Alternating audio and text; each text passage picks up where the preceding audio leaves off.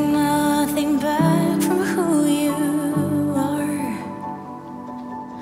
No hidden treasure veiled by key or lock.